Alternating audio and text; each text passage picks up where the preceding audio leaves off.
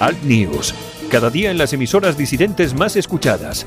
Cadena Ibérica, Radio Horta Guinardó en Barcelona, Canal 5 Radio en Cataluña y Radio Universal en Galicia. Buenos días, aquí comienza Alt News, 60 minutos de radio en directo desde los estudios de Cadena Ibérica en el País Vasco. Información, entrevistas, tertulia, de todo un poco para comenzar el día con información y opinión distintas, alternativas, sin complejos. Santiago Fontenla y su equipo comienzan el día contigo. Allá vamos. 4 de marzo son las 7 de la mañana. Bienvenidos. Esto es Al News en Cadena Ibérica, Radio Horta Guinardó, Canal 5 Radio y Radio Universal. Son también, pueden ser las 10 de la mañana porque este programa tiene redifusión a esa hora y luego puedes escucharlo en podcast a la hora que, que desees. Saludos de Javier Muñoz en la técnica, como cada día, y este que os habla, Santiago Fontenla. Desde los estudios de Cadena Ibérica en el País Vasco. Buenos días.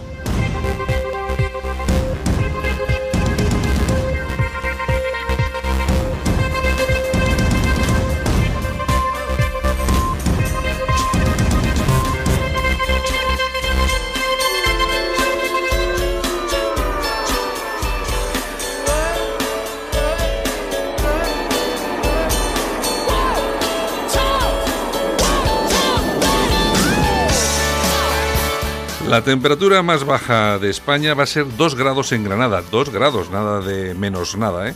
Y la máxima 27 en Murcia y Valencia, ni más ni menos.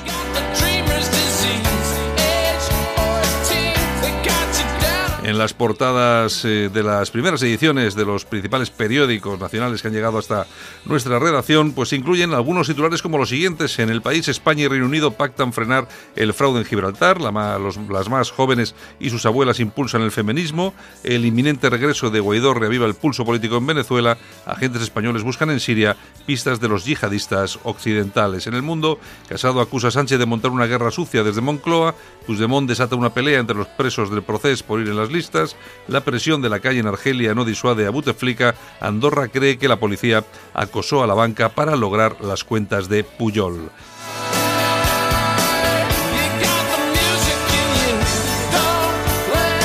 En ABC, el campo español contra el olvido. Miles de manifestantes reclaman en Madrid que los partidos incluyan la defensa del mundo rural entre sus prioridades electorales. Y en La Razón, Casado no llevará la reforma del aborto en su programa, Guaidó planta cara a Maduro con su vuelta a Caracas, solo cuatro comunidades pueden pagar las pensiones, tres oros y un futuro prometedor, el 3M de los cazadores.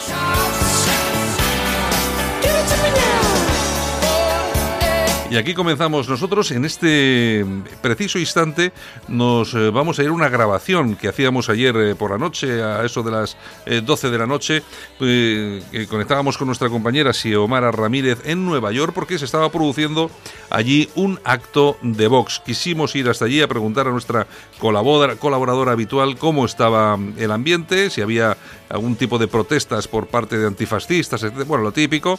Y bueno, vamos, vamos a irnos a esa grabación de unos pocos minutos que realizamos anoche en directo desde ese acto en el que hablaba eh, Espinosa de los Monteros eh, allí en Nueva York. Vamos a, vamos a escucharlo eh, ahora mismo.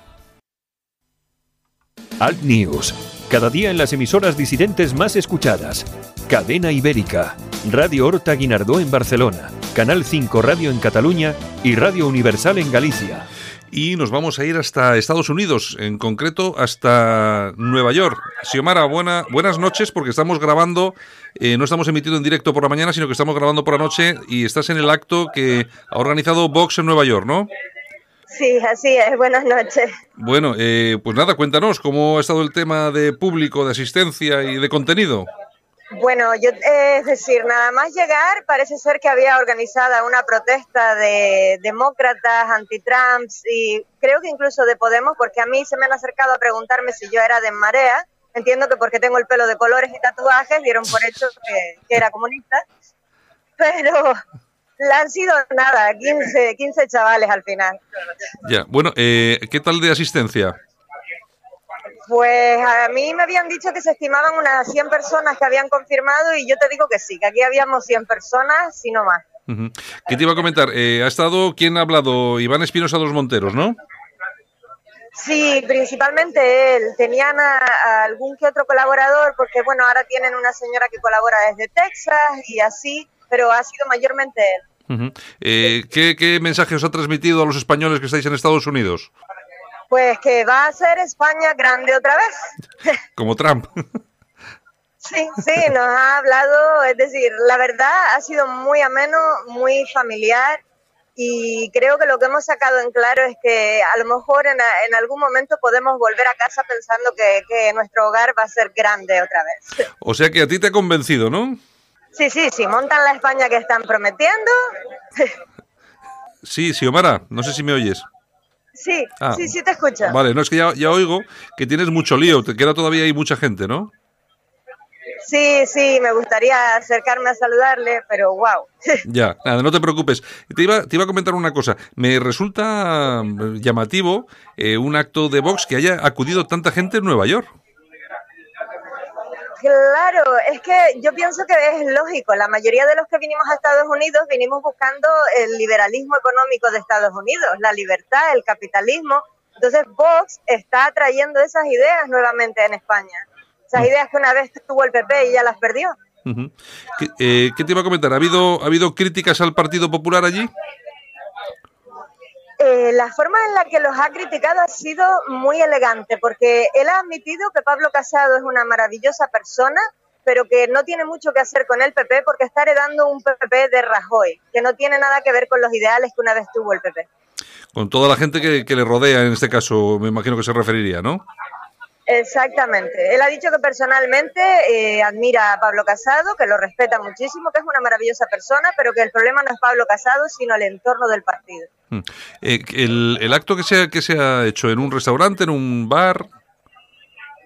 Sí, es un restaurante español en la segunda avenida, se llama Socarrat y tiene dos pisos, entonces han cogido el piso de arriba. Bueno, o sea que entonces el, el encuentro ha sido básicamente político y, eh, se ha hablado si eh, hay algún tipo de estructura de Vox, si se va a montar algún tipo de estructura de Vox en Estados Unidos o, o no. No, no, de hecho le han preguntado y ha especificado que no, que ellos no han venido aquí para hacer relaciones con Estados Unidos, sino preocupados de, de los españoles. ¿Cómo decirlo? Los otros partidos se la han pasado siempre haciendo campaña hablando de la fuga de cerebros y Vox ha venido a buscar esa fuga de cerebros. Bueno, pero lo que, lo que sí es cierto es que se reunieron ayer con dos funcionarios del gobierno de Trump, que además dos funcionarios importantes.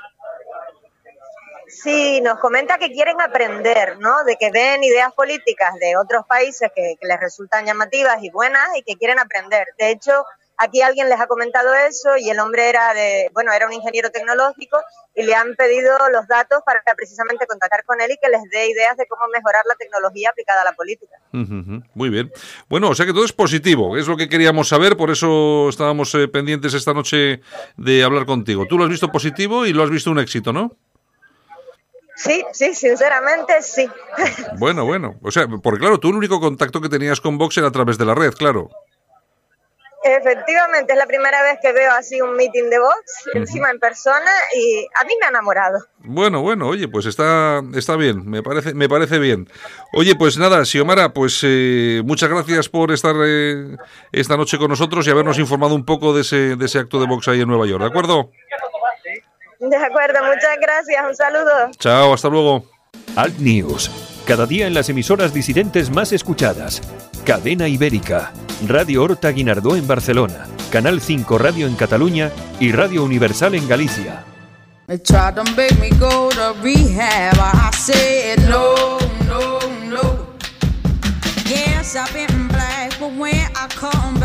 Buenos días, Yolanda Couceiro Morín. Muy buenos días. Bienvenida. Bien hallados.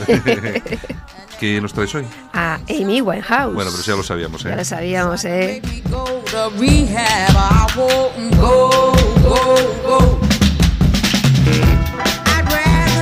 Bueno, yo he visto algún concierto, sobre todo de las últimas épocas de Amy Winehouse, que daba pena. La pobre no se aguantaba en el escenario de pie. Pues sí, las drogas y el alcohol acabaron con, con su vida en el 2011. Pero antes, pues eh, la muchacha destacaba por sus mezclas eh, con géneros como el jazz, el rhythm and blues, el soul, también por sus tatuajes, sus, sus Sí, eh, iba toda tatuadilla. Sí, iba sí, toda tatuadilla, sí. Y la verdad que este eh, LP que estamos escuchando, pues le, le dio la fama y, y la llevó a la muerte también, ¿eh? Oye, por cierto, no sabemos qué ha sido del, del novio aquel, que parece ser que es el que le metió en todo este tema de drogas y tal, ¿no? Pues ni sabemos ni queremos saber.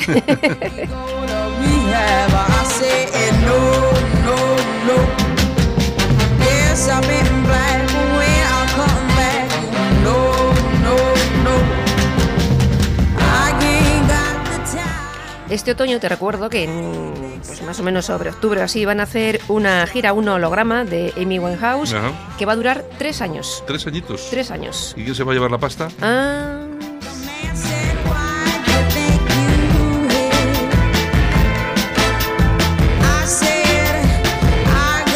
sea que entonces van a poner un holograma y, Exactamente. y van a ver el concierto. esa es. Increíble, esto es increíble. Me imagino que la pasta se la llevará la, la familia o algún avispado que anda por ahí. Sí, yo no Los que tenían los derechos de, ya, de todo imagen, esto, ¿no? claro. Yo, yo nunca había oído lo del holograma, pero es una cosa ya como muy moderna, ¿no? Yo creo que los derechos de imagen y todo lo heredó lo- los padres, creo, ¿eh? No lo sé, creo, no pero bueno, siempre hay algún vivo por ahí.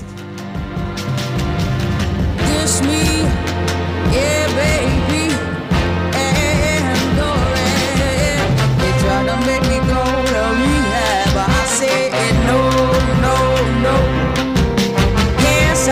Bueno, pues si te parece, nos vamos a las noticias. Vale, pues empezamos. Venga. Cuando vamos. quieras. Venga.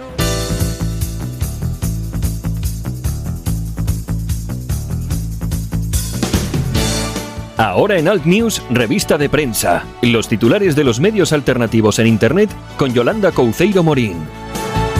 La misma que viste y calza. Effective Wonder. Oye, los diputados que hagan huelga el día 8 no perderán un euro de su sueldo. ¿Qué te parece? Aquí todo el mundo que hace huelgas pierde dinero, ¿no? Pues Claro, claro. Bueno, pues los diputados el día 8 no. Nada, no. nada, Por orden son- de aquí Pedro Sí. el Breve. De Z Pedro. O sea, vamos, Es hasta la reina va a hacer huelga. Va a dejar de. Oye, por cierto, Vale. que he visto, he visto en, en el periódico público que eh, sacaban ese tuit tuyo. Sí. El de la reina, sí, sí. Sí, eh, eh, estoy viendo ahí y tal, y digo, pero ahí va, si está aquí el tuit también. pues, lo han utilizado para, para ir para cargar contra la monarquía. Pues, que- pues no- mira tú por dónde.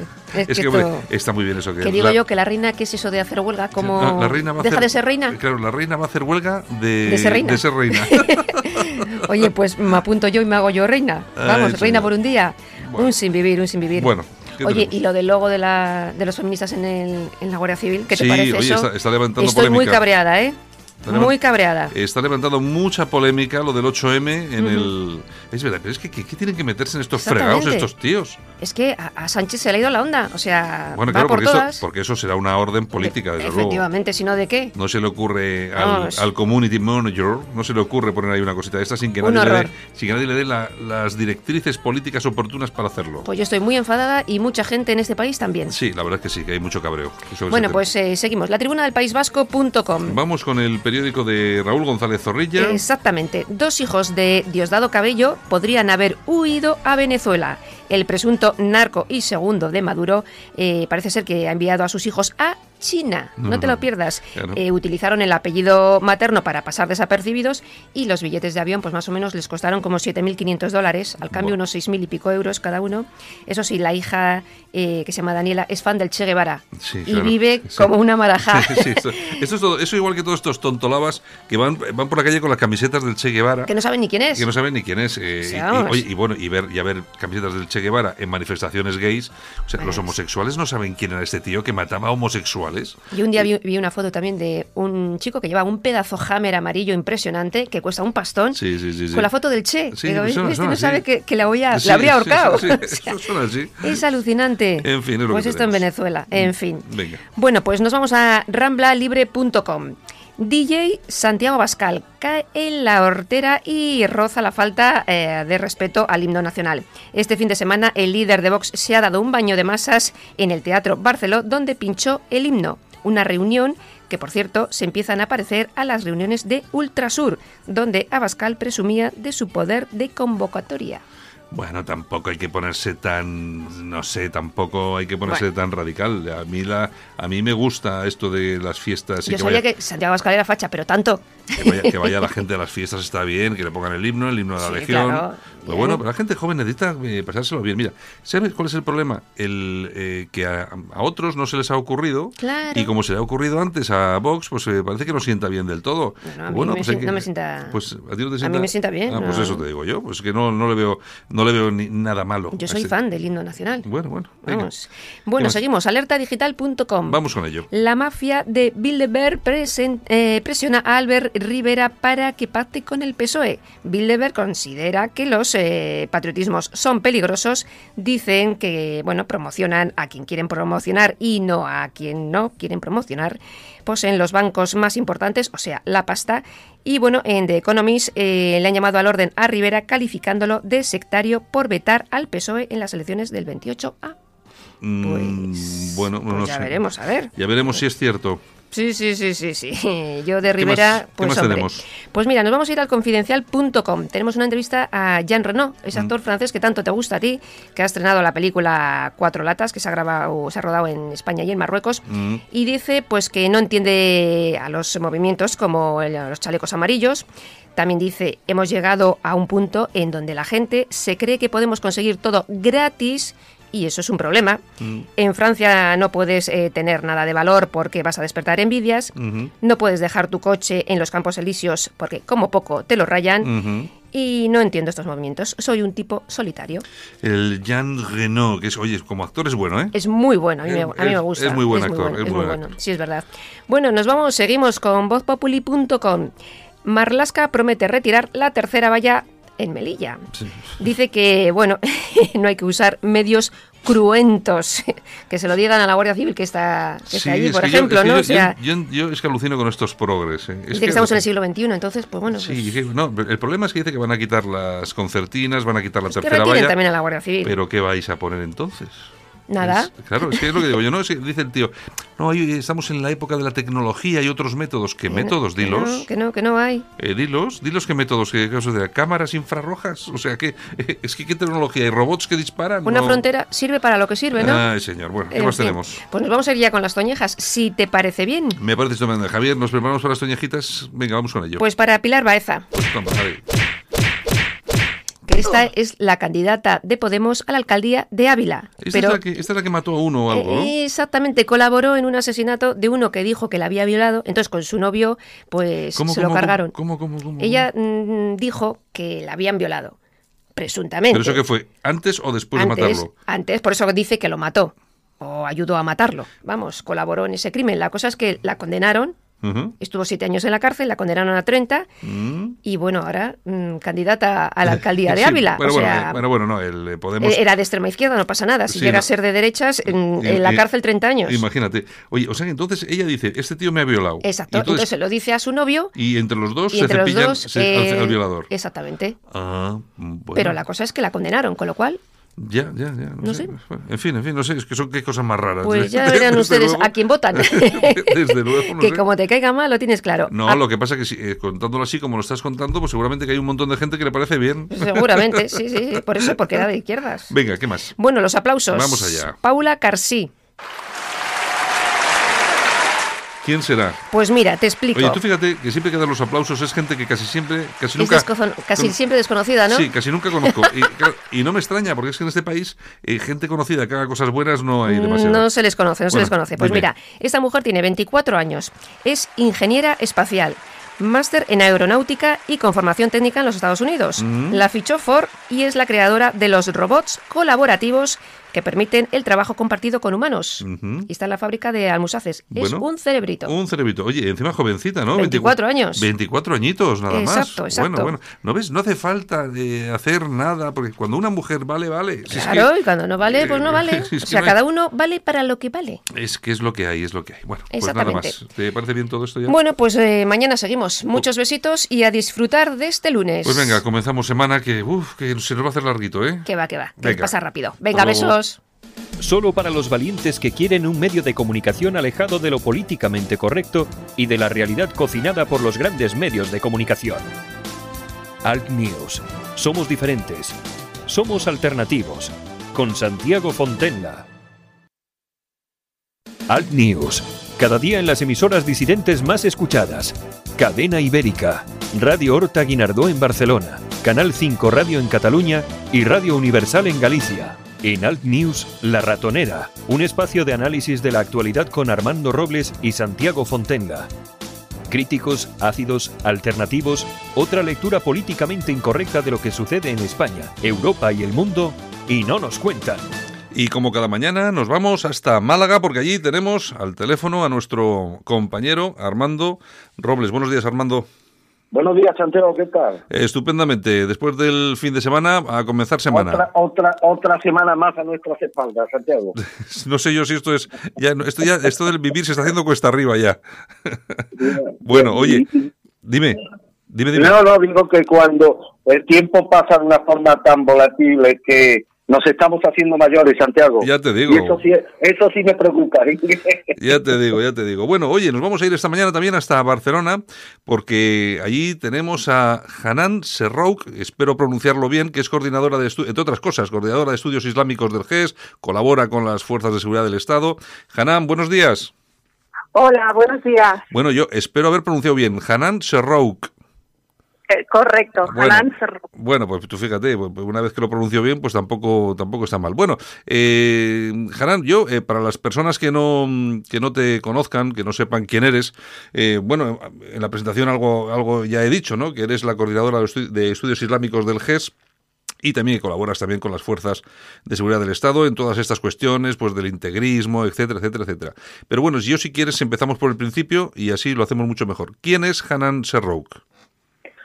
Pues Hanan Serrouk es una española de, de origen eh, marroquí. Mis Sí. padres llegaron a mediados de los años 60 y creo yo que pertenezco a, a esa realidad eh, que, mm, que cuesta que verla, que somos unos ciudadanos que amamos nuestro país, que amamos, su diversidad, que intentamos aportar una riqueza, una experiencia, y pero con la idea de reforzar eh, nuestros valores, nuestras leyes y nuestra y, sobre todo en, estos momentos complicados también el valor de, de nue- nuestra constitución, ¿no? Ujú. Tú, eh, tus, tú naces en Barcelona eh, porque tus padres vienen de Marruecos a Barcelona, ¿no es así?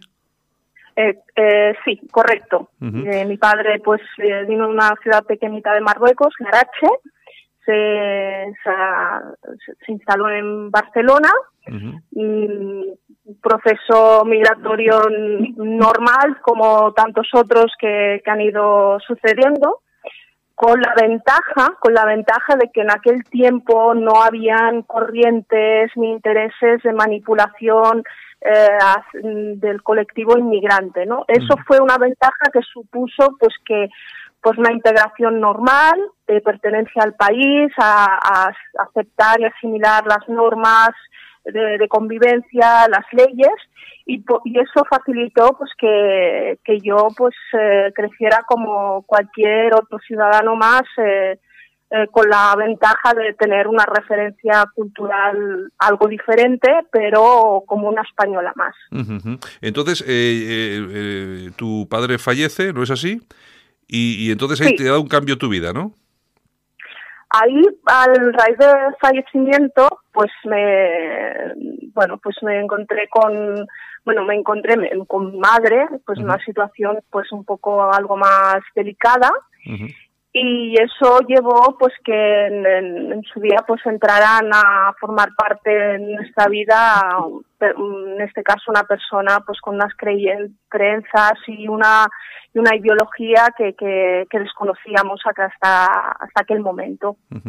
Porque es que, fíjate que lo que comentas me parece muy interesante, porque claro, en los años 60 o cuando, lleg- cuando llegaban eh, personas pues como tu familia, venían pues, bueno, a trabajar, no había ningún tipo de problema y sobre todo no, no, eh, no existía, lo, eh, vamos a ver, por un lado, un poco ese miedo que tienen los españoles a todo lo que es el yihadismo, el radicalismo, pero vosotros tampoco vivíais en, en aquella época todo eso porque aquí prácticamente no existía.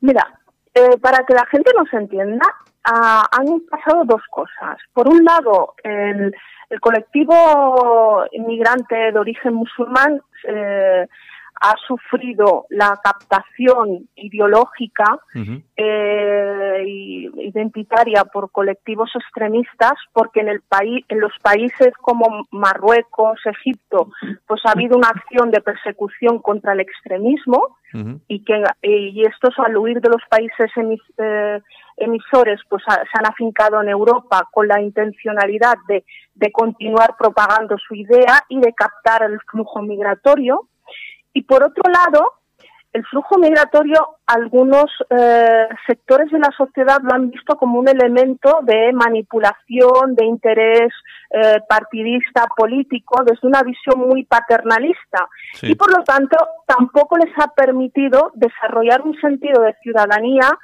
responsable, autónoma y les perpetúa el estatus de como un ciudadano de, de segunda inválido, ¿no? Que a mi parecer ese es el verdadero trato racista, ¿no? El racista no es el que el que te exige, el que te mm, participes en igualdad de condiciones, sino aquel que te considera inferior, ¿no? Y en este caso, cada vez que se lanzan estos mensajes victimistas, segregadores, pues es un que aunque por un lado se ven como de mucho progresismo, mucho de, de la discriminación positiva, eh, las consecuencias son terribles. Eh, Armando, ¿tienes alguna cosita para nuestra Sí, invitada? hombre, Ana, conozco algo, el país de origen de tu padre, no en el año 2002, estuve, fue un año, además te puedo decir, un año magnífico en el terreno personal. Estuve dando clases de filología hispánica en la escuela universitaria Mustafa Mansuri de Rabat. Mustafa Mansuri fue ministro de Transportes de, Hassan II, también de su hijo y mecenas de, la cultura marroquí. Conozco, por tanto, algo de la situación y la realidad social de Marruecos. No ignoro que muchos marroquíes y muchos, bueno, muchos inmigrantes procedentes del mundo árabe ven en Occidente una esperanza, una alternativa de vida, sobre todo ven un horizonte que por desgracia no existe en esto, en muchos de estos de estos países. Pero mi pregunta es muy simple, Hanan. Eh, estas personas, que es, inopinable, que vienen viviendo de unas determinadas condiciones de vida, pero una vez que llegan a Europa, ¿qué extrañas circunstancias les llevan a muchas de estas personas, no a todas, pero sí a muchas, a intentar implantar el sistema de vida imperante en los países de los que supuestamente vienen huyendo? Mira, eh, el problema, eh, yo siempre explico que mi padre cuando emigró hacia, hacia España vino a buscar una vida digna, una oportunidad de, de tener futuro, ¿no? Eh, a diferencia de lo que nos encontramos hoy, que los flujos migratorios, la realidad que se han ido encontrando a partir de los años 90, eh, son unas dinámicas que en, el- en las políticas fallidas de migratorias que ha tenido España y ha tenido Europa, que han ido cayendo en guetos, en guetos ideológicos, en guetos sociales, que para mm, mm, generar eh, esa avaricia política han ido creciendo, magnificando, ¿no?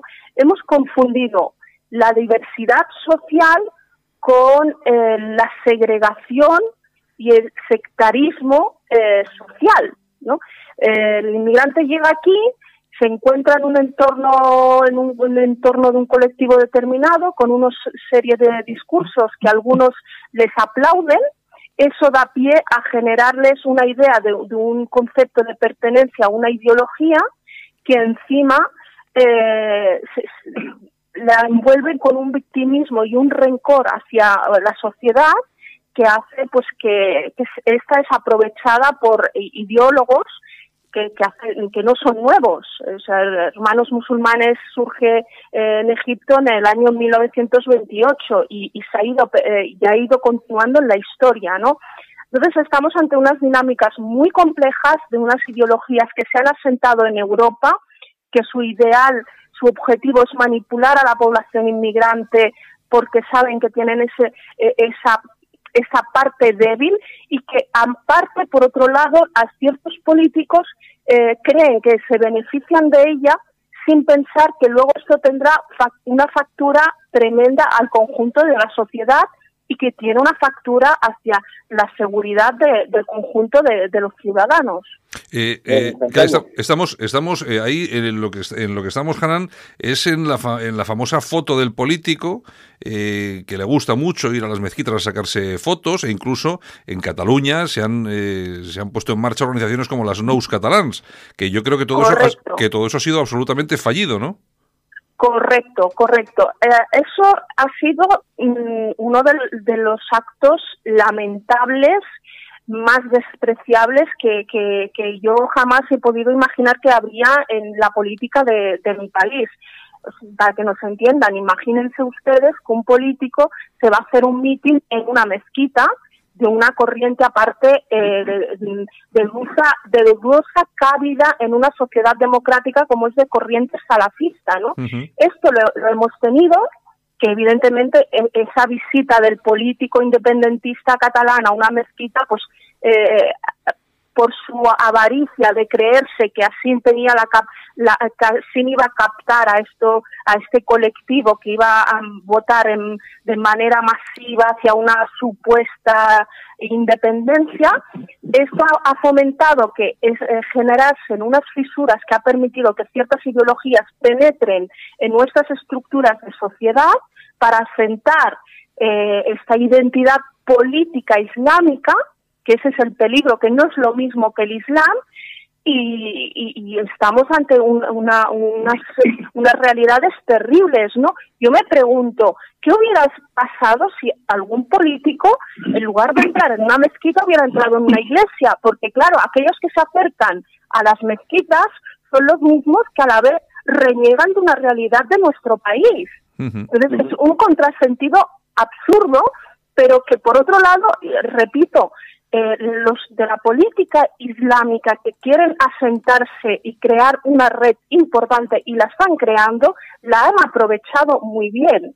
Lo que ha sucedido con, los fracasados de, de Nous Catalans y, estas corrientes independentistas, evidentemente ha sido un fracaso absoluto, porque en realidad eh, no, no, no existe esta corriente de, de este apego real a la independencia, pero sí lo han aprovechado para asentar y, y normalizar ciertas conductas que las tendríamos que rechazar de, de lleno como sociedades del siglo XXI.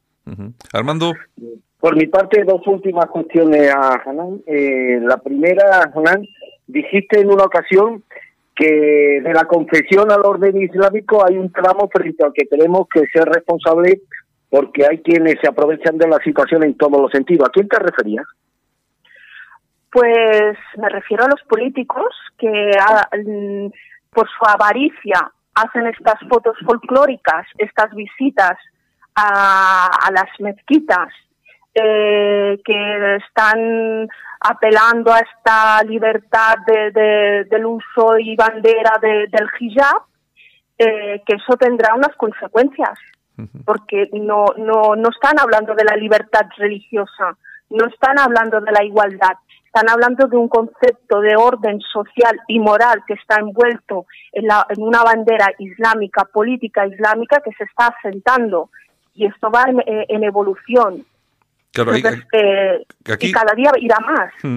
Hanan, aquí lo que estamos hablando, claro, eh, eh, lo que hablamos, si yo te, te entiendo perfectamente, que yo también es una es la forma que tengo de verlo. Aquí lo preocupante eh, no es el Islam, oye, cada uno puede profesar la religión que quiera, sino es el Islam político. Correcto. Yo siempre digo, mm, me preocupa, no tenemos un problema con el Islam. Nuestro país es un país de libertad de culto, que no es lo mismo que un país laico. Esto también lo tenemos que tener eh, en consideración. Pero por otro lado, los cuerpos y fuerzas de seguridad hacen muy bien su trabajo a la hora de frenar las agresiones físicas. Ahora bien, ¿qué estamos haciendo a la hora de prevenir del asentamiento de estas ideologías extremistas violentas? ¿Qué se está haciendo para erradicar estas ideologías en nuestros entornos sociales, en nuestras instituciones, en nuestras administraciones? Pues al menos desde Cataluña, eh, absolutamente nada. Al contrario, hay una alianza crea- creyéndose que se van a beneficiar en sacarle un rédito, que se la están aprovechando para asentarse y tomar eh, posición en nuestra administración. Y entonces lo que tenemos que preguntarnos, España y el resto de, de países europeos, ¿qué políticas estamos haciendo de ciudadanía, de ciudadanía responsable? ¿Qué, qué políticas estamos haciendo sobre lo que es la integración y separarlas de lo que son los discursos y políticas de inmigración que no tienen nada que ver, pero que interfieren y donde tenemos que ser mucho más rigurosos y exigentes. Eh, las, las políticas de las políticas de los, los últimos gobiernos europeos, da igual el país al que miremos, eh, a favor del multiculturalismo, muchas veces con unas fronteras abiertas, pues que dan un poco de miedo porque no hay un control exhaustivo de quién entra, quién sale.